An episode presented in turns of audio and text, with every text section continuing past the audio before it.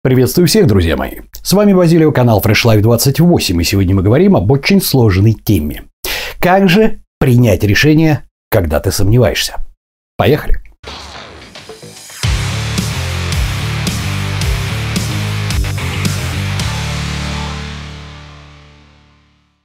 Что же, друзья мои, большинство из вас слышало такую старую поговорку. Лошадь сдохла, слазь. Сейчас вы видите на экране как раз вариации на тему этой поговорки, что же мы такие глупые делаем, когда не понимаем, что лошадь сдохла и надо уже с нее слезать, как мы пытаемся ее реанимировать и пытаемся не бросить, соответственно, наши начинания, когда давным-давно пора это бросить.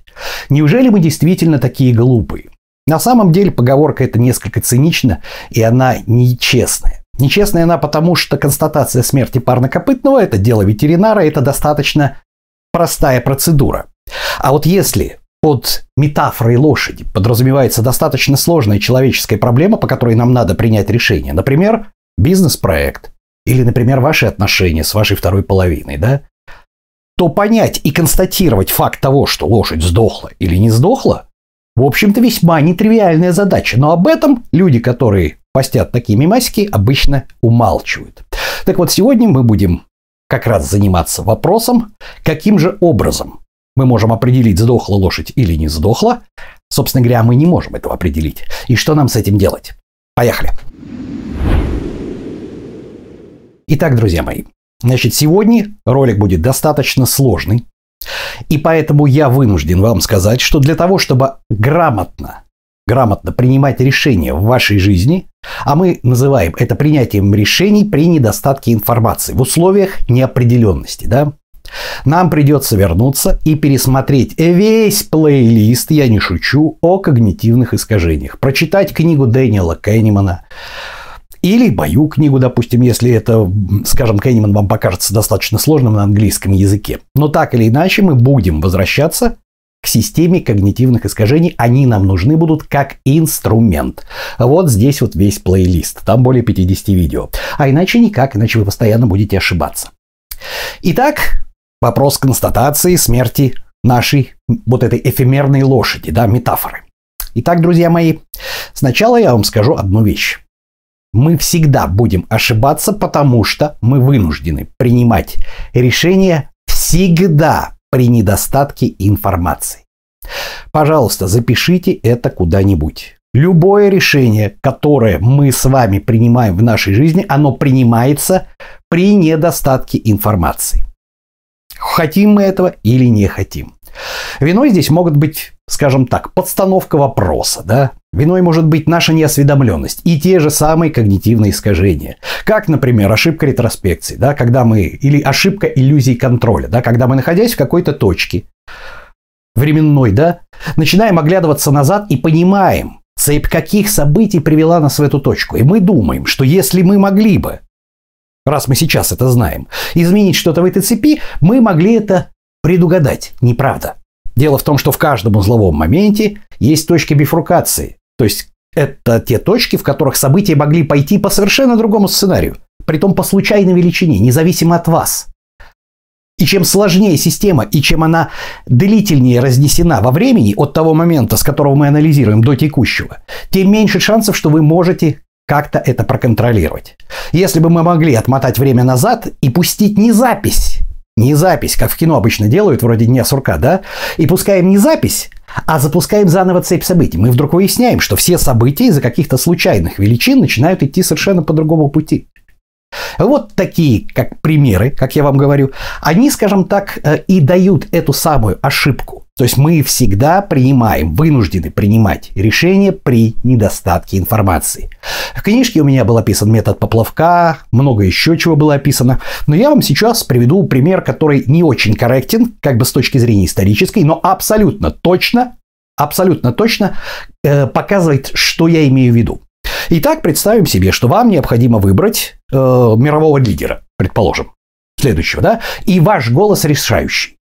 Так или иначе, вам говорят, что один из лидеров э, постоянно бухой, спит до полудня, да вот, жрет вискарь, как последняя скотина, изменяет своей жене э, и, в общем-то, весьма аморальный человек. Второй кандидат советуется с астрологами, Ну вот. Был замечен в долбежке опиума. Ну вот, имел две жены. А третий кандидат, вегетарианец, не курит, очень редко выпивает и никогда не изменял своей любимой женщине и под конец жизни на ней женился из-за политических соображений. Кого бы вы выбрали? Большинство людей скажут, ну, ответ понятен, да? Если сейчас вы подумали о том, что, блин, что-то маловато нам информации для того, чтобы принять решение, вы правы. Но в обычной жизни, когда вам не заостряют на этом внимание, вы принимаете решение, что, конечно, третий кандидат, он более предпочтительный. Это, кстати, Адольф Гитлер. А первые два – это Уинстон Черчилль и Теодор Рузвельт. Вот примерно так вот. Вот это как раз тот самый пример о том, что та информация, которая нам попала первой, да, она имеет главенствующее влияние. Это тоже есть в плейлисте о когнитивных искажениях. Итак, мы всегда, что бы ни случилось, будем принимать решение при недостатке информации. Мы никогда не будем обладать стопроцентным знанием по интересующему нас вопросу. Что же нам делать? Итак, ребята, давайте мы познакомимся с таким методом, который применяется, который применяется в трейдинге. Я его называю метод стоп-лоссов, да, это на самом деле было описано давным-давно еще у Дейла Карнеги, да. Но тем не менее, учитывая ваши знания о дефолт-системе мозга и о гештальте, который был прошлый ролик и стрима-ролик, пожалуйста, их пересмотрите. Я сказал, что это сложный материал, поэтому он основывается и на всем листе, плей, плейлисте о когнитивных искажениях, и на дефолт-системе мозга, и, соответственно, эффекте заигарника и незакрытом гештальте, да. Так вот, ситуация складывается следующим образом. Значит, почему я на это обращаю ваше внимание? А когда мы не можем принять решение, у нас вот этот самый гештальт не закрыт. Что это такое? Это означает, что эффект Зайгарника, о котором я говорил, вкратце пересмотрите ролик о незакрытых э, гештальтах. Да? Значит, эффект Зайгарник заключается в том, что те задачи, которые мы не смогли завершить внутри себя, то есть не смогли поставить точку. Когнитивное напряжение из дефолт-системы мозга постоянно в оперативную память нам подталкивает, как только мы перестаем каким-либо образом загружать ту систему, которая решает конкретные задачи, да, цепь явления значимости или центральная исполнительная сеть, да. Наша вот эта дефолт-система, стоит нам расслабиться, начинает выталкивать вот эти незавершенные задачи в нашу оперативную память, и мы гоняем, мы гоняем, что он сказал, что кому сказал, а может быть она имела в виду не это, господи, блин, а может я не про бла-бла-бла-бла-бла-бла, так, так, так, так, так, так.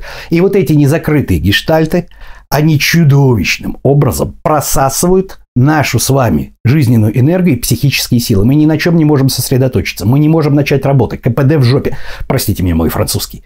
Почему? Потому что мы не можем принять решение. Мы постоянно по кругу гоняем и гоняем и гоняем. Что же делать? Что же нам делать? Итак, для того, чтобы научиться принимать решения, вернее, иметь силы на то, чтобы двигаться в этой жизни дальше, смиритесь с тем, что вы будете ошибаться. Мы будем ошибаться, никуда не делаться. Но вопрос в том, что ошибаться мы будем в любом случае, а вот испытывать испытывать вот эта самая нервозность, нервяк, нервотрепку из-за незакрытого гештальта, который постоянно прокручивается и прокручивается в голове, или не испытывать, зависит уже от нас.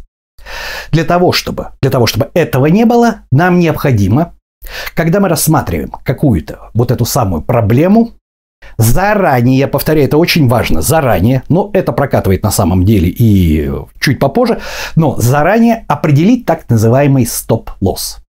Что это такое? Значит, если вы знакомы с трейдингом еще в те времена, далекие времена, я их помню, когда еще не было работорговли, и когда на бирже играли не роботы, а живые люди, да? Ну вот. А основная, основная ошибка любого трейдера – это желание отыграться. Вот он куда-то вложился, чтобы не стать инвестором, да? ну вот, спекулянт имеется в виду. А, рассчитывал, что тренд пойдет в одну сторону, а он повернулся в другую, и надо бы вроде бы минимизировать, зафиксировать потери, да, но человеческая натура такова, ну вот еще чуть-чуть, ну вдруг он развернется, ну вот, и вы ждете, и поскольку, скажем так, вся наша операционная деятельность, она подвергается статистическому анализу, если нет черного лебедя, привет, Талеб, да, то тогда, в принципе, мы проигрываем, потому что как только подключаются эмоции, мы начинаем верить в то, что нам хочется верить. Наши обезьяны, смотрим плейлист о когнитивных искажениях, не дадут нам возможность поверить в неблагоприятный исход. Мы будем надеяться до конца. Что делают сейчас роботы или что делают, скажем так, делали раньше опытные трейдеры? Они относились текущим потерям как к инструменту, да, то есть это они не деньги теряли, они просто работали, да, и смотрели статистику за, допустим, месяц там или за определенный момент. И у них был принцип, принцип установки стоп-лосса. Что это такое? Это означает, что вот если у нас акции понижаются в цене, мы купили акции, да, понижаются в цене вот ниже определенного порога, который называется стоп-лосс, независимо от наших эмоций, независимо от наших эмоций, акции продаются. Все. Что это дает? В первую очередь, ребята, это дает закрытие гештальта. Вы перестаете думать о том, что, блядь, надо бы было подождать. Ну вот, ну, нет, это ваш принцип работы. Вы так работаете. Если вы правильно выставляете стоп-лоссы, о чем мы сегодня с вами поговорим еще чуть попозже, то Независимо от того, что где-то вы, конечно же, накосячите, это неизбежно. В общей сумме вашей жизни вы выиграете. Это звучит несколько цинично, особенно когда дело касается не бизнес-проекта, а ваших личных отношений с вашей второй половинкой, любовь, морковь, все такое. Но, тем не менее, если вы не хотите попасть в клинику с э, неврозом, да, на почве несчастной любви с депрессиями и так далее, то стоит, вам стоит ко мне прислушаться. Значит, что при этом происходит? А, в жизни на каждую нашу проблему, неважно, будь это проблема бизнеса, будь это проблема того, что вы вложили деньги в новое предприятие или дали деньги в долг, вы можете нервничать ровно до того момента, пока вы заранее, в самом начале, когда вы это сделали, не установили себе стоп-лосс. Предположим, вы даете деньги другу. И вы считаете так, что если он не хочет мне их отдавать, я жду ровно 4 месяца. Ну вот вы себе определили такой срок. Из-за чего, каким образом вы его определили, это ваш жизненный опыт, сейчас мы об этом поговорим, да? Но если за 4 месяца он меня динамит, не берет трубку и так далее, все, долги автоматически списываются, принято решение друга из числа друзей таких вычеркнуть, и больше об этом не беспокоиться. Будет ли вам неприятно? Будет. Неприятно будет, но у вас будут силы, деньги вы и так и так уже потеряли, но у вас будет психические силы двигаться дальше и не накручивать себя, и не жаловаться, и не сидеть, и не ныть. Блин, ну может быть, а вдруг он завтра, я ему еще раз позвоню. Нет, я его даже... Вы тратите свою энергию. Если вы ее перенаправите в конструктивное русло, вы заработаете гораздо больше. Списали эти долги. Все. Сделали вывод, что друзьям, допустим, чтобы не ссориться, лучше денег не давать. Все. Предположим, да? Или наоборот. Ничего страшного, я все равно буду верить людям. Это ваше решение. И вы сами в начале этого действия устанавливаете стоп-лосс. То же самое, к сожалению, к сожалению, да, а, происходит и при личных отношениях, как бы это неприятно было осознавать. Но, предположим, у вас какие-то есть трения с вашим молодым человеком, если вы девушка обычно, да, потому что девушки обычно загоняются. Хотя мужики тоже могут влюбиться. Чего страшного. Ну вот, или, допустим, с вашей девушкой. Вы понимаете, что что-то вас не устраивает, вот что-то не то.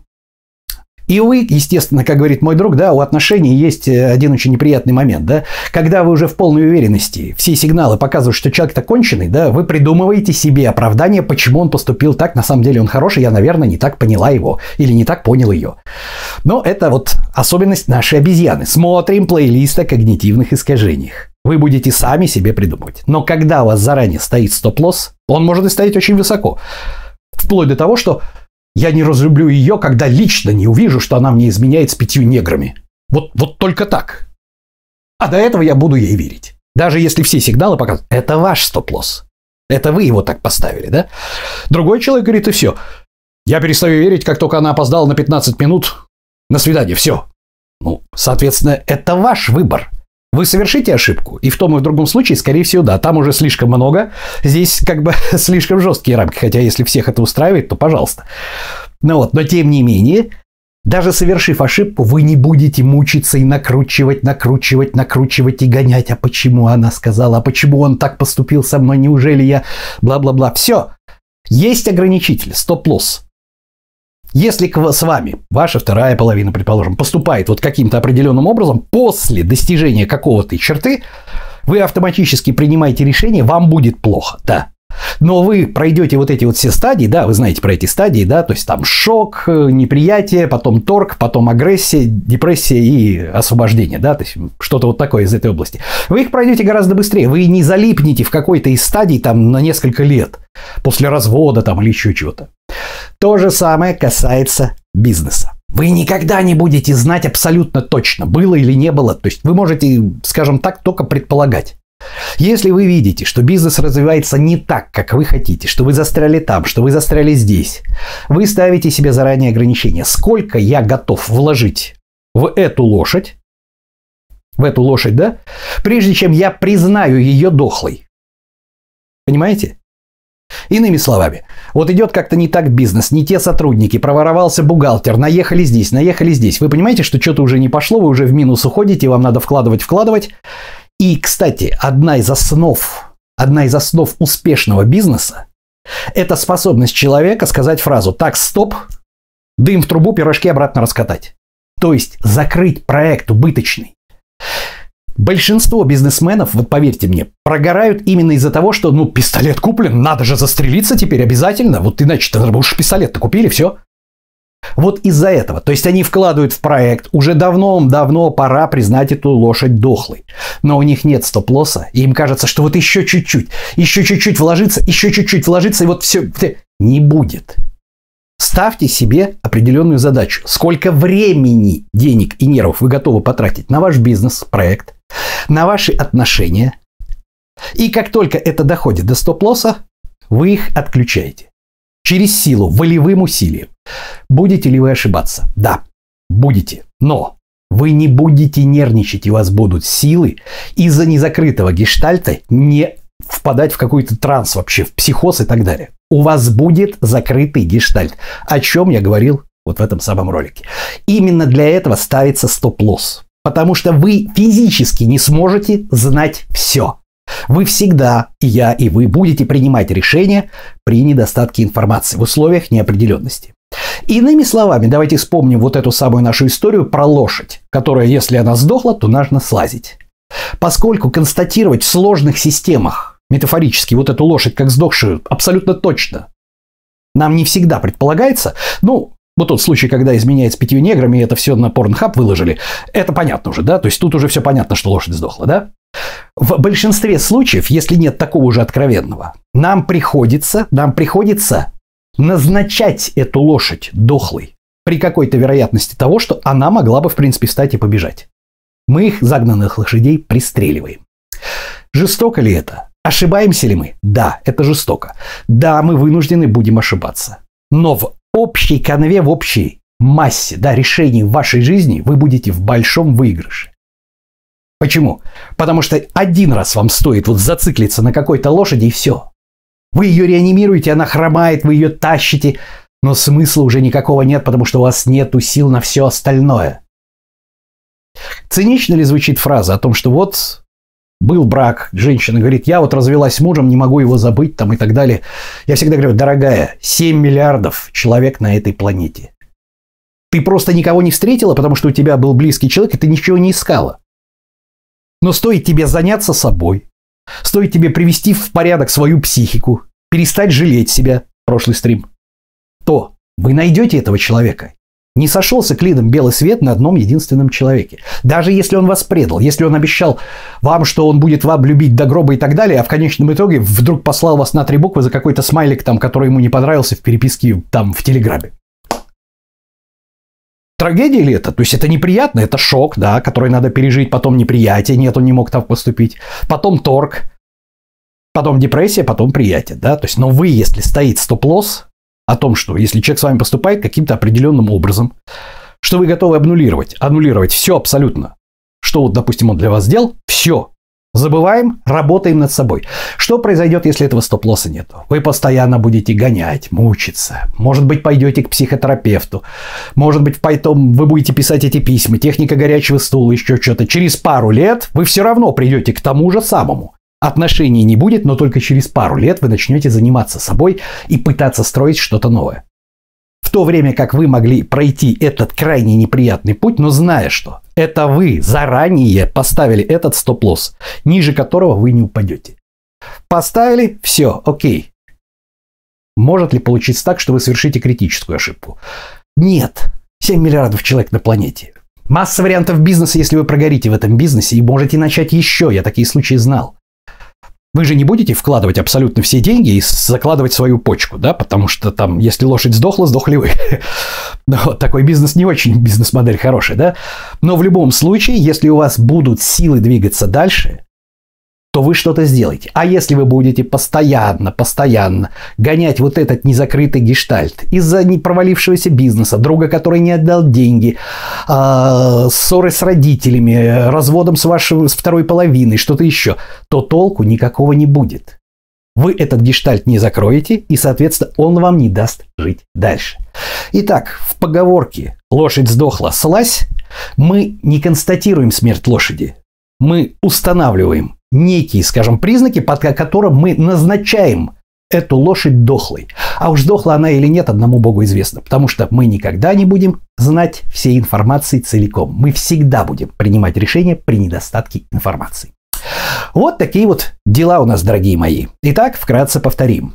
Что такое значит, закрыть гештальт, да, это непосредственно завершить внутри себя какое-то определенное действие. Что это нам дает? Смотрим прошлый ролик.